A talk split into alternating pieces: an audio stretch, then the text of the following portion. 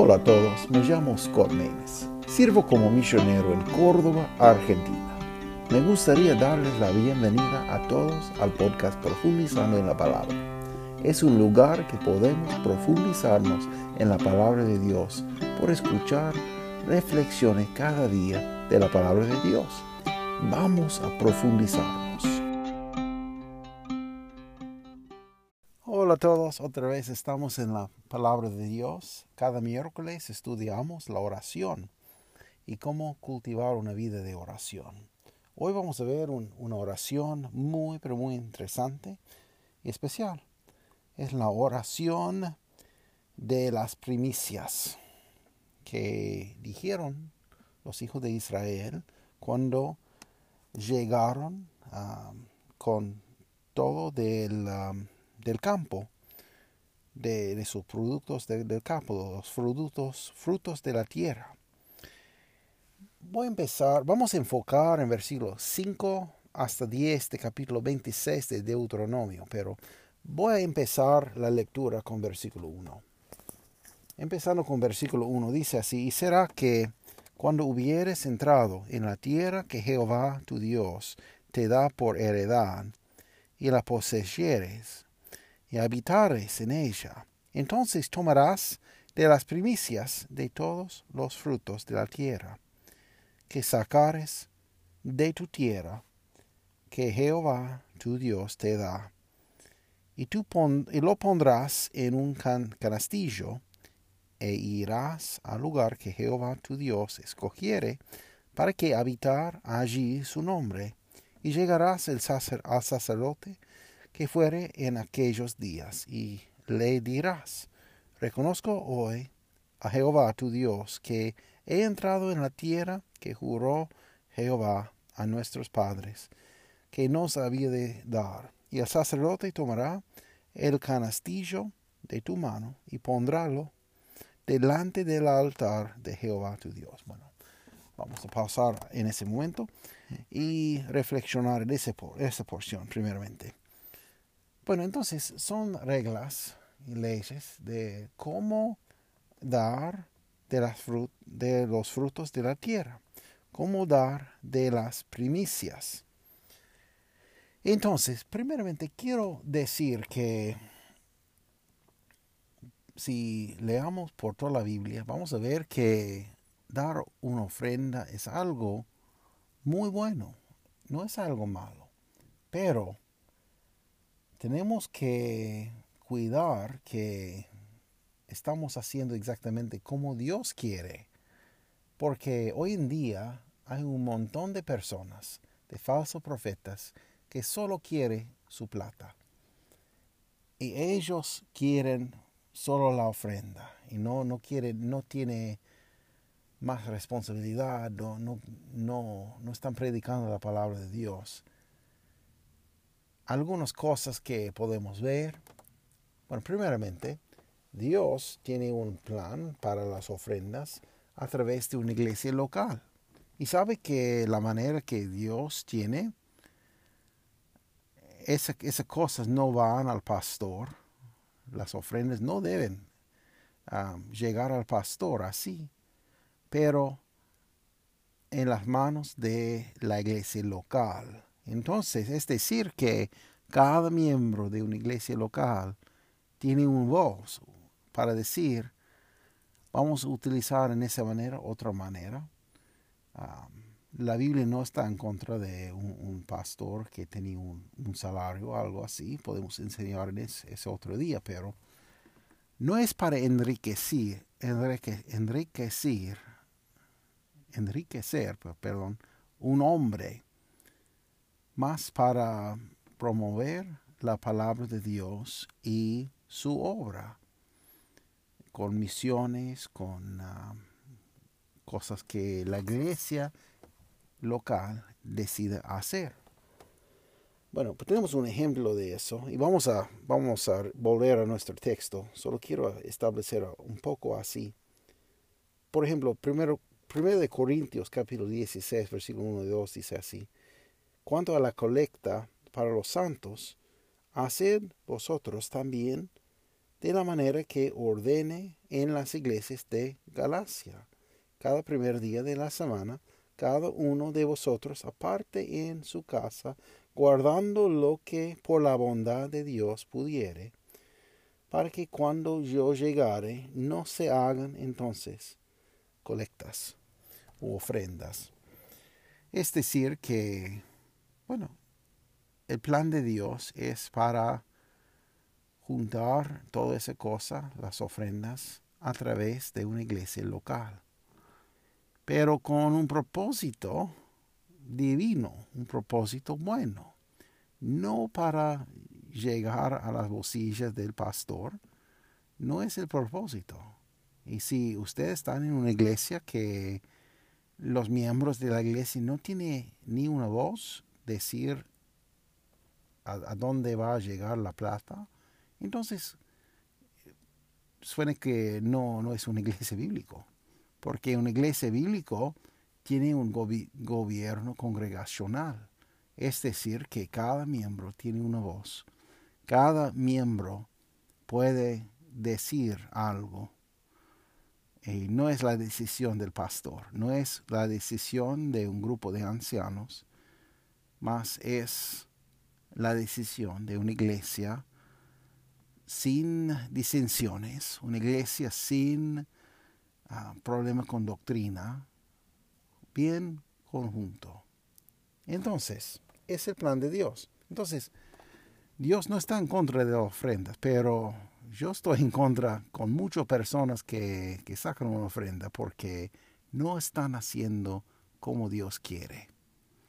Y bueno, si alguien tiene una pregunta, por favor, mándame un mail, mándame un, un mensaje, porque yo sé que en Argentina yo vi, bueno, eh, yo sé, eh, todos lados, es un problema de todos lados, pero yo vi mucho allá en Argentina ese problema porque hay muchos falsos profetas, hay muchos que están buscando la lana de los, las ovejas y no para alimentar las ovejas. Están buscando lo que desean a ellos. Bueno, entonces hay mucha confusión por esa cosa, hay mucha confusión. ¿Qué es una ofrenda y cómo debemos hacer? Y quién necesita dar una ofrenda y para qué propósito.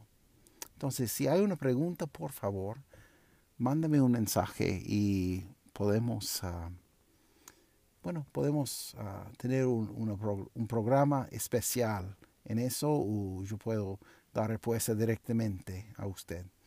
Bueno, hay mucho más que dice la palabra de Dios. Bueno, hay más versículos, por favor, pueden leer, leer um, todo segundo Corintios, pero especialmente capítulo 8 hasta 10.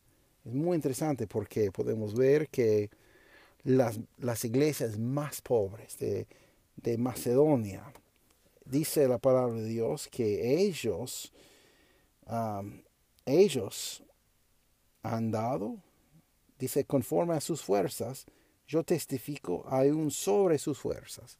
¿Qué quiere decir? Que ellos dieron más que tenía. ¿Cómo es posible? Bueno, otro día podemos hablar de qué quiere decir dar por fe. Y eso no tiene nada que ver con cómo predica la mayoría. Porque ellos dicen que, bueno, si tiene fe, Dios va a enriquecer a alguien. No, no tiene nada que ver con eso. Promesa de Dios es que, bueno, vamos a sufrir persecución, vamos a tener problemas, pero que Dios va a suplir para nosotros lo que necesitamos.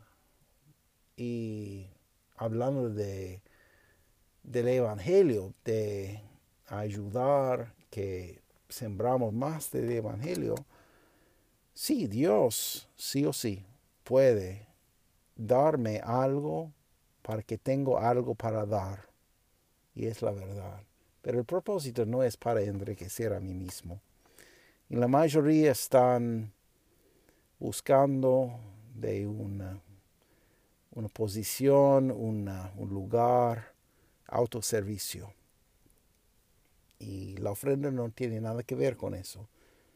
Si está en una iglesia que el pastor está así, bueno, perdón, pero usted tiene un lobo rapaz, rapaz.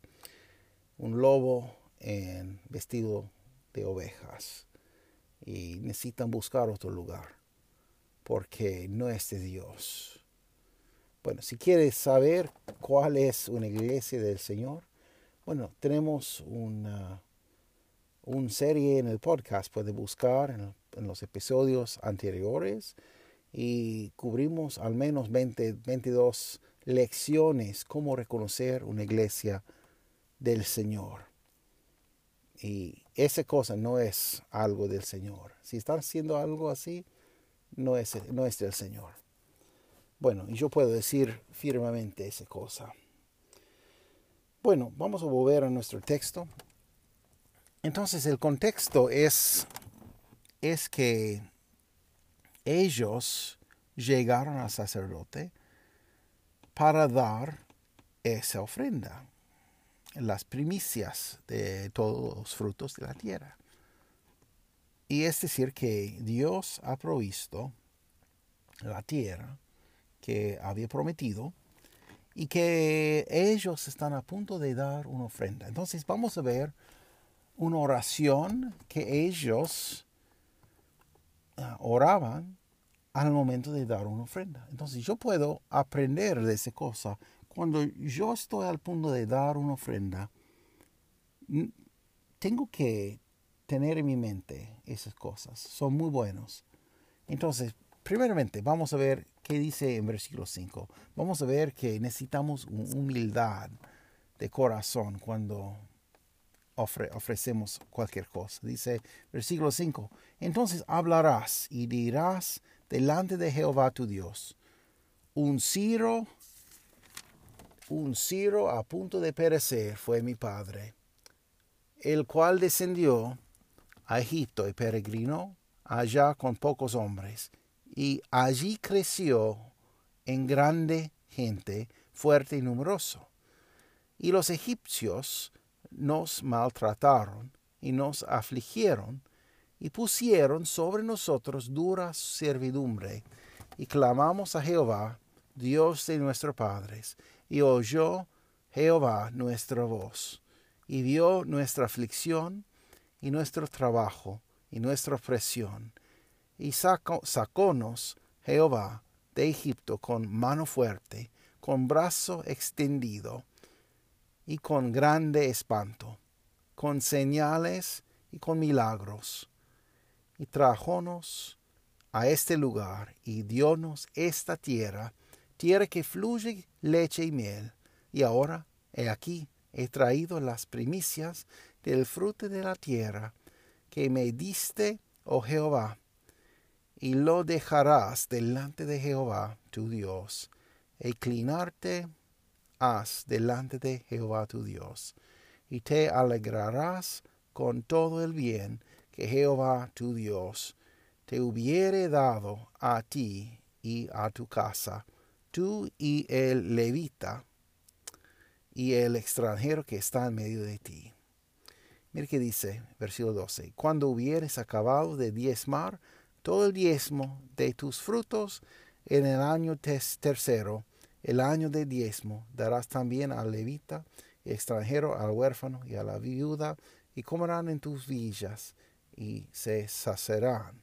Y dirás delante de Jehová tu Dios, yo he sacado lo consagrado de mi casa, y también lo he dado al levita y al extranjero, al huérfano y a la viuda, conforme a todos tus mandamientos que me ordenaste, y no he traspasado tus mandamientos, ni me he olvidado de ellos. No he comido de ellos en mi luto, ni he sacado de ellos en inmundicia, ni de ello he dado para mortuario. He obedecido a la voz de Jehová mi Dios, he hecho conforme a todo lo que me has mandado. Mira desde la morada de tu santidad, desde el cielo, y bendice a tu pueblo Israel y a la tierra que nos has dado, como juraste a nuestros padres, tierra que fluye leche y miel. Jehová tu Dios te manda hoy que cumplas estos estatutos y derechos, cuida pues de ponerlos por obra con todo tu corazón, con todo tu alma. A Jehová has ensalzado hoy para que te sea por Dios, para andar en sus caminos, para guardar sus estatutos y sus mandamientos y sus derechos, para oír su voz. Y Jehová te ha ensalzado hoy, para que le seas su peculiar pueblo, como Él te lo ha dicho, para que guardes todos sus mandamientos, para ponerte alto sobre todas las gentes que hizo para honor y fama y gloria, para que sea, seas pueblo santo a Jehová tu Dios, como Él ha dicho. Bueno, el enfoque que tenemos es entre versículos 5 y 10, y podemos ver que hay una humildad que necesitamos. E, ellos dicen, dijeron, dice, un Ciro a punto de perecer fue mi padre, el cual descendió y peregrinó allá con pocos hombres, y allí creció en gente grande, fuerte y numeroso. Necesitamos acordarnos de dónde, de dónde, de dónde vinimos. Es que somos pecadores. Sin Dios no soy nadie. Sin Dios no tengo nada. Sin Cristo no tengo nada. Pero con Él tengo todo. Entonces, una humildad. Entonces, cuando estamos a punto de dar una ofrenda, tenemos que tener una humildad. Que no pensar, ah, yo soy alguien porque tengo una ofrenda para dar. No, nada de eso. Vamos a tener una humildad que no soy nadie. No merezco nada de nada. Pero gracias a Dios, Él me dio para que podía dar. Entonces, una humildad. Y también una, bueno, un recuerdo de nuestra historia, de dónde vinimos y qué pasó en el pasado. Ellos hablaron de los egipcios. Dice, los egipcios nos maltrataron y nos afligieron y pusieron sobre nosotros dura servidumbre. Y dice versículo 7, y clamamos a Jehová, Dios de nuestros padres. Y oyó Jehová nuestra voz y vio nuestra aflicción y nuestro trabajo y nuestra opresión. Y sáconos Jehová de Egipto con mano fuerte y con brazo extendido y con grandes espanto y con señales y con milagros. Y trájonos a este lugar y diónos esta tierra, tierra que fluye leche y miel. Y ahora, entonces, bueno, entre versículos 6 y 9 podemos ver que ellos contaron de toda la historia, qué pasó, todos los problemas y cómo Dios nos ayudó. Todo, todo tiempo. Problemas, tengo que recordarme de todos los problemas que tenía yo y cómo Dios suplicó cada, cada vez, cómo sigo hasta ese momento con su bondad, con su gracia. Entonces, una humildad, una historia de dónde dónde fuimos. Y después, versículo 10, dice, ahora he aquí, he traído las primicias del fruto de la tierra que me diste, oh Jehová. Entonces, tenemos que entender que todo que tengo para ofrecer no es mío. Él es el dueño. No podemos tener una ofrenda buena, ni una oración buena, si no entendemos que Él es el dueño de todo. Él es el rey de todo. Es su imperio, es su reino. Como dice en, la oración que estudiamos siempre. Es su reino. Y nosotros deseamos su reino como en los cielos acá en la tierra. Y dice así, dice así. Y ahora, versículo 10, y ahora he aquí, he traído las primicias del fruto de la tierra que, que dice, que me diste, oh Jehová, y lo dejarás delante de Jehová tu Dios, e inclinarte hasta delante de Jehová tu Dios. Entonces, entendemos que todo es de su mano. Entonces, cuando estamos a punto de ofrecer cualquier cosa, necesitamos reconocer que somos pecadores. Necesitamos reconocer toda la historia y cómo nos ayudó Jehová.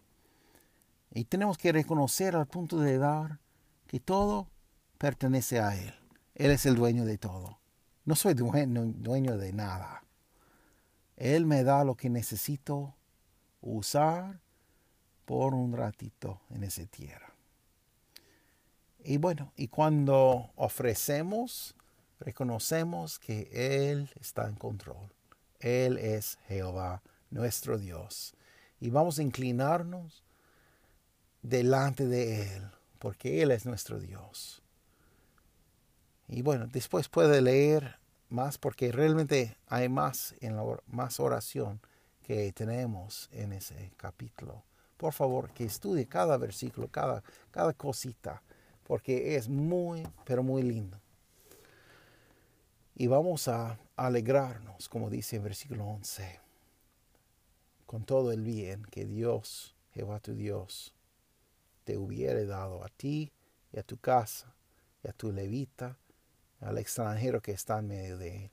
Él nos da para ayudar, para ofrecer y también para ayudar a otros, nuestra familia primeramente, y también cualquier siervo que tenemos, como los levitas, a otras personas que están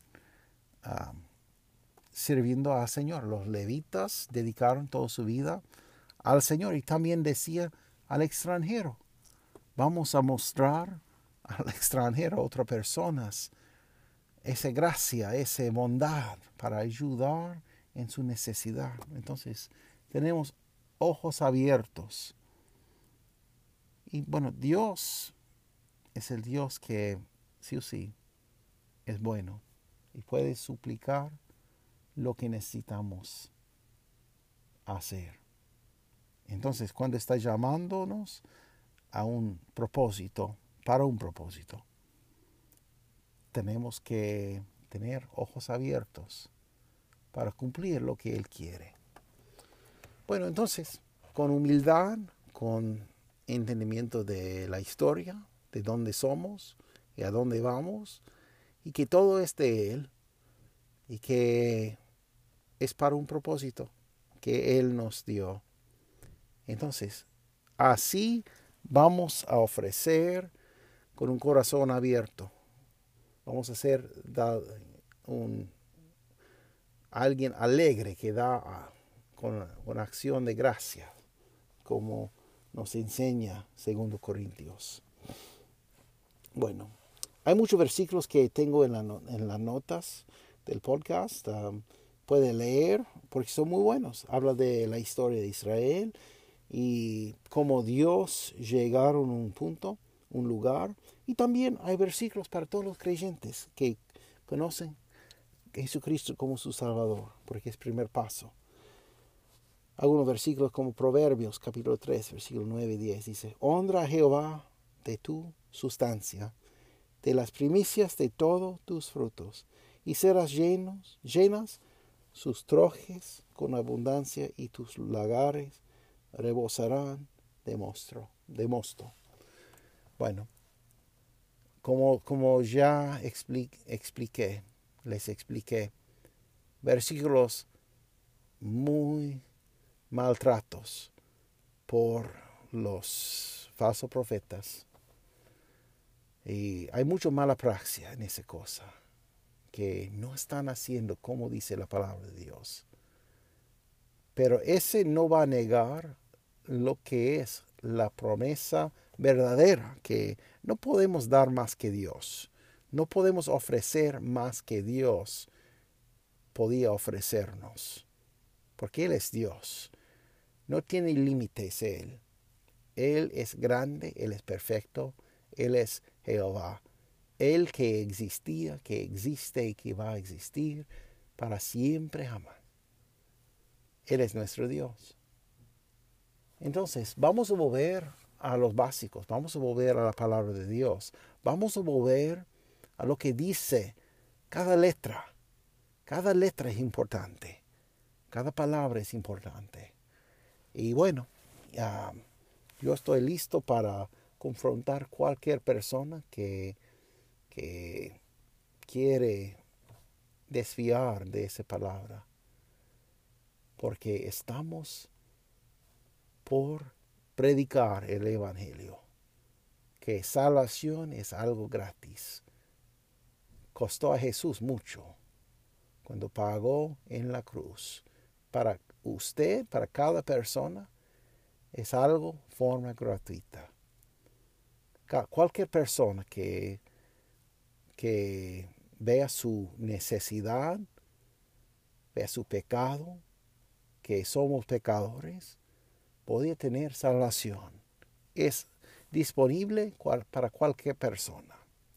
Entonces, si quiere conocer a Jesús personalmente, por favor, mándame un mensaje. Si necesita ayuda, estamos por ayudar. En las notas de podcast también hay un, un recurso para usted, para descargar. Es un Evangelio de Juan es muy, pero muy útil. Tiene, primer parte, cómo ser salvo. Y según parte, tiene todo el libro de Juan, eh, Evangelio de Juan, que explica muy bien el propósito de ese libro de Dios, de la palabra de Dios, es para que alguien conoce quién es Jesús y que podía creer. Y tercer parte de ese libro explica los primeros pasos después de ser salvo. Es gratis para usted y es gratis también para compartir por WhatsApp, por, por todas las redes. Y, um, y si hay una pregunta, por favor, mándame un mensaje. Bueno, muchas gracias por escuchar, gracias por seguir conmigo en ese estudio. Y bueno, para la gente que, está, que son nuevas, que recién eh, empezaron a escuchar, algunos de ellos, pueden buscar en la historia del podcast y ver todos los programas anteriores, porque hay muchos. Y también más información en el sitio de web profundizando en la palabra.org. Entonces, muchas gracias y que tengan muy, pero muy buen día. Nos vemos. Muchas gracias por estar con nosotros. Es nuestro deseo que ese programa sea de bendición para usted, para su familia, que Dios les bendiga ricamente. Cualquier consulta o duda, comentario, por favor, deja y um, podrían seguirnos por Facebook y por YouTube y encontrar más información en nuestro sitio web profundizando en la palabra.org. Muchas gracias por estar con nosotros.